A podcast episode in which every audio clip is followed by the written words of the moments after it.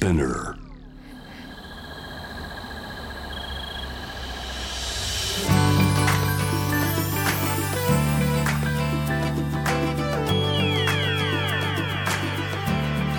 エネオス4 Hour Earth One by One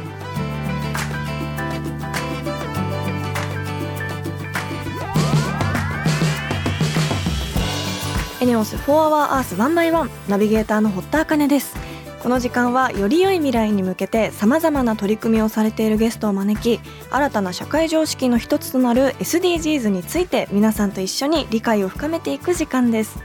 本日のテーマは目標15陸の豊かさも守ろうです。今回は洞窟探検家が登場です。あの洞窟がもたらす自然界への影響だったり実際に足を運ぶからこそ知る洞窟の魅力などなど伺っていきたいと思います。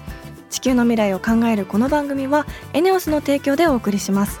エネオスは2040年までに自社で排出する CO2 の量をさまざまな取り組みからプラスマイナスゼロにするカーボンニュートラル企業を目指していて私たちの未来に不可欠な脱炭素循環型社会の実現に向けて具体的な取り組みをされているそうなのでそのあたりも番組で分かりやすく紹介していきたいと思います。そしてこの番組は JWAVE をキーステーションに FM ノースウェーブ ZIPFM、FM802、クロス FM、JFL5 曲をネットしてお送りします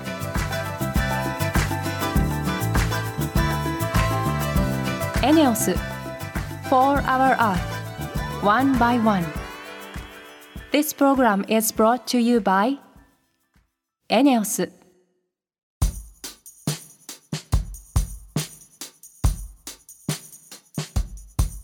エネオス4 Hour Earth 1 by 1堀田茜のナビゲートでお送りしています。ここでは私の日常からの発見や見て聞いて感じたことなどをお話ししていきます、えー先日久しぶりに温泉に行ってきました。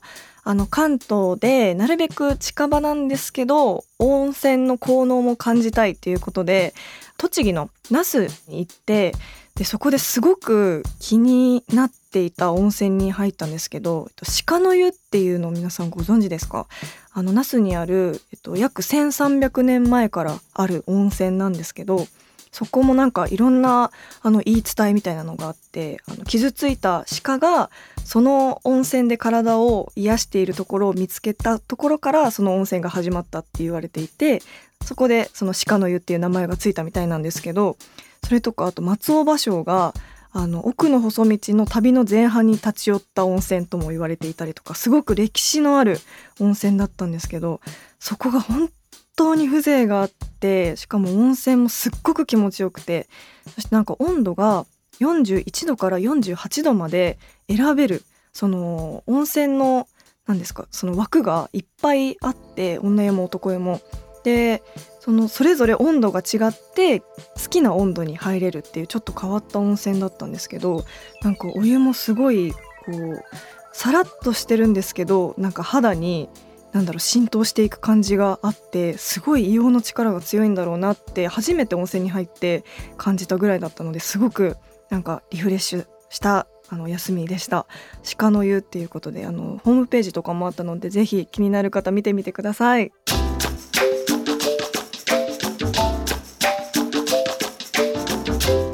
ス4 Hour Earth One by One.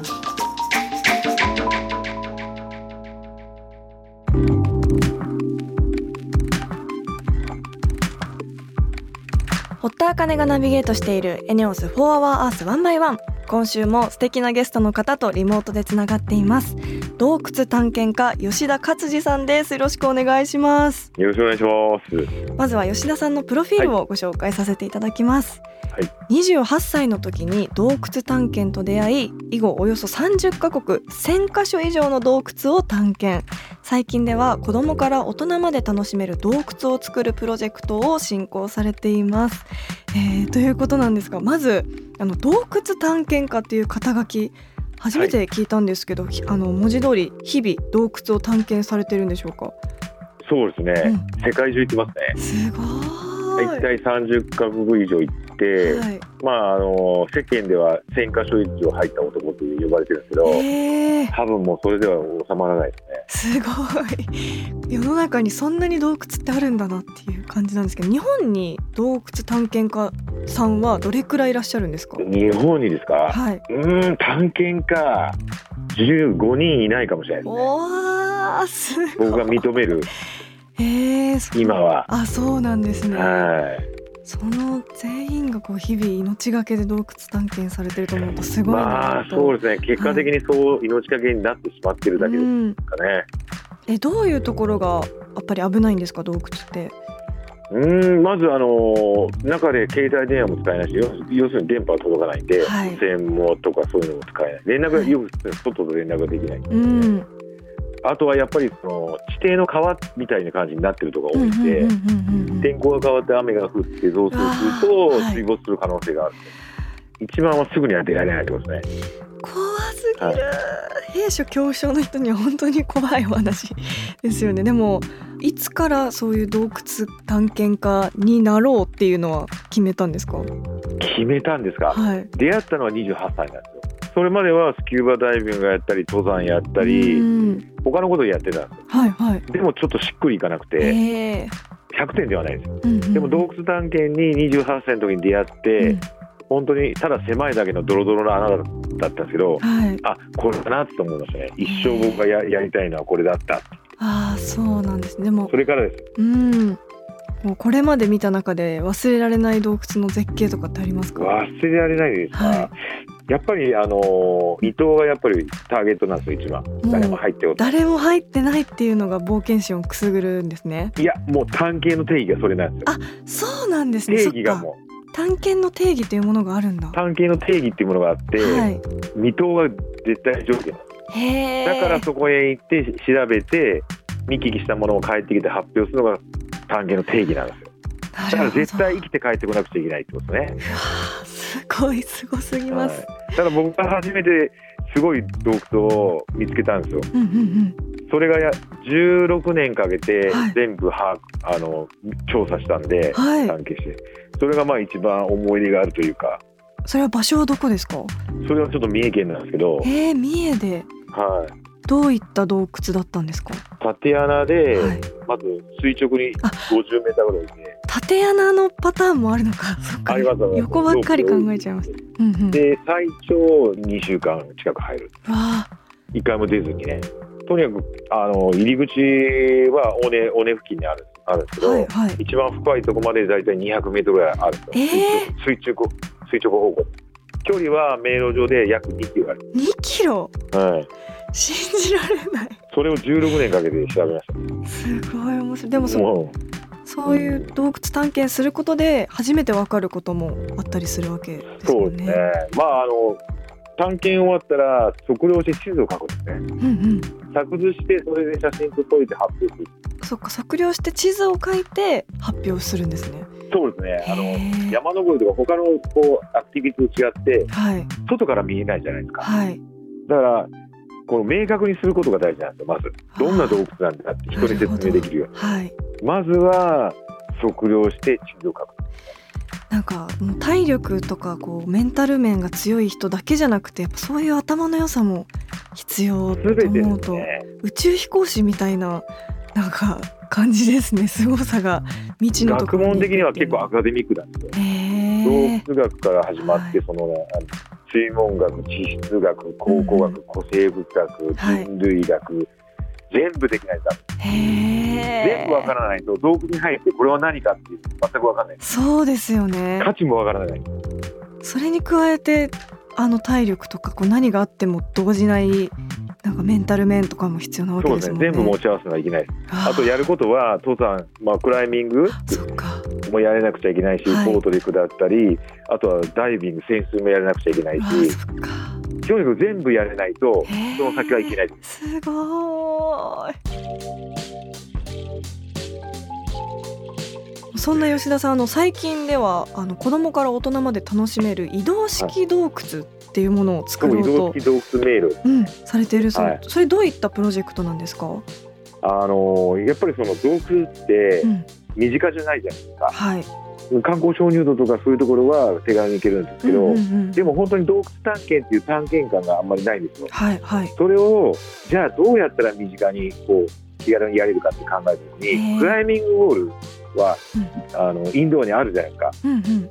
フリークライミングとかオリンピックのせあの種目になったりして、はい。じゃあ洞窟あったらそういうふうに人工で洞窟を作ったら身近になるんだろうということで、はい。今作ろうとしているへえ。す。はい。それはもう。でそれでクラウドファンディングやってあはい。それでなんとか今年の夏過ぎる間にはかん作り出したいと思って、それどういう風に洞窟を作っているんですか？えっとですね原型はその何一つのピースは1メーターかける2メーターかける50センチの厚さ発泡スチロールを30個集めて30個はい。30個です。で一つ一つ人間の手で持ってもはい1個がだいたい20キロぐらいなんでどこにでも運べてどこでも組み立てれるっていう。はい。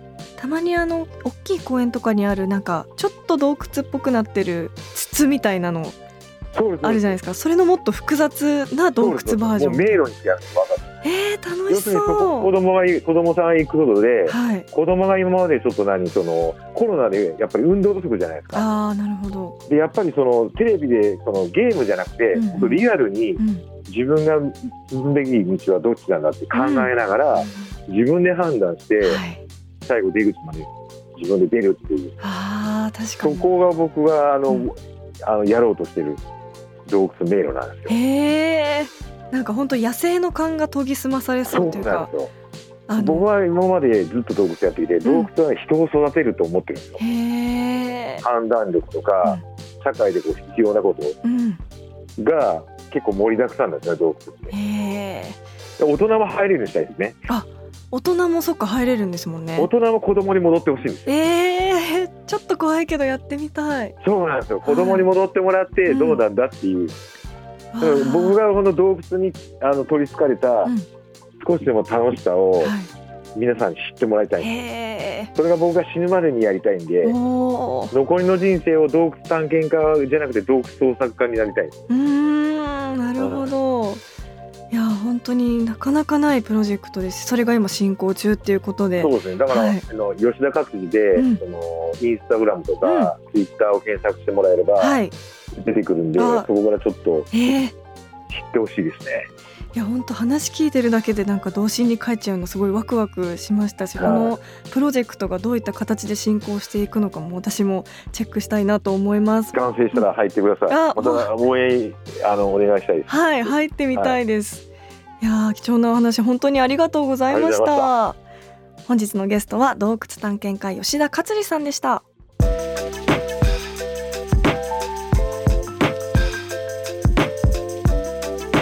エネオス4 Hour Earth One by One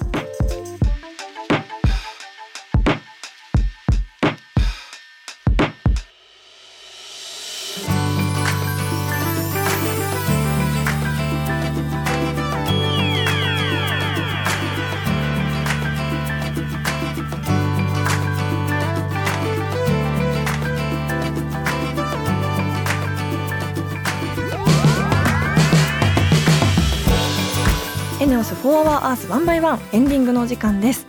ここで私からのお仕事の活動報告です。今日夜8時からテレビ朝日池上彰のニュースそうだったのかに出演します、えー最近話題となっているニュースの数々を今回も池上彰さんが分かりやすく解説していきます本当にこの番組に出るとすごくあのたくさん勉強になることばかりですし池上先生の解説が本当に分かりやすいのでぜひこちらを見ていただけたら嬉しいです。えそして来週5月23日火曜日夜7時からは TBS のザ神業チャレンジに出演します。芸能人の皆さんがいろんな神業にチャレンジしていく番組で今回私は目隠しピアノ演奏などの調整を見守ったんですけどあの本当に皆さんの技術の高さがすごくてあの見てるだけでハラハラ見守って成功するかしないかそして成功した時はもうすごくみんなで喜んでとっても楽しい収録だったので、えー、と TBS の「ザ神業チャレンジ」夜7時からぜひ見てください。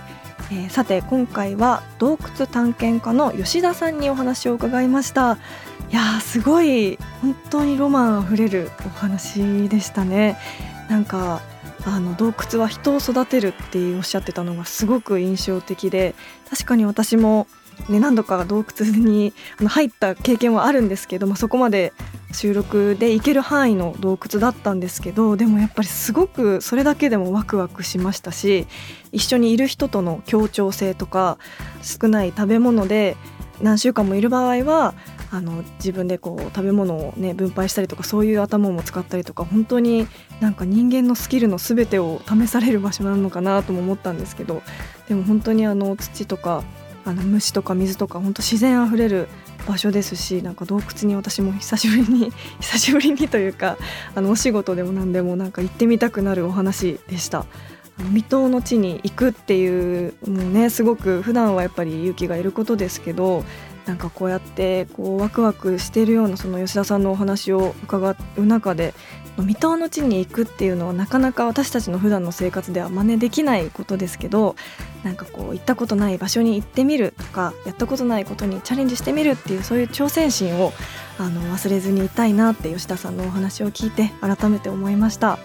えー、ということでリスナーの皆さんも SDGs に関する疑問や質問物の節約やエコバッグの活用など普段している SDGs な取り組みなどあればぜひ番組まで教えてください。メールはホームページにあるメッセージトゥースタジオからツイッターは番組名を検索して「4HourEarth」の頭文字「#FOE813」をつけてどんどんつぶやいてくださいメールでのメッセージを採用された方には地球にも優しいバナナペーパーを使用した番組オリジナルステッカーをプレゼントいたします。なおステッカーをご希望の方はメールに住所とお名前の記載をお忘れなく。それではまた来週この時間にお会いしましょう。ここまでのお相手は堀田茜でした。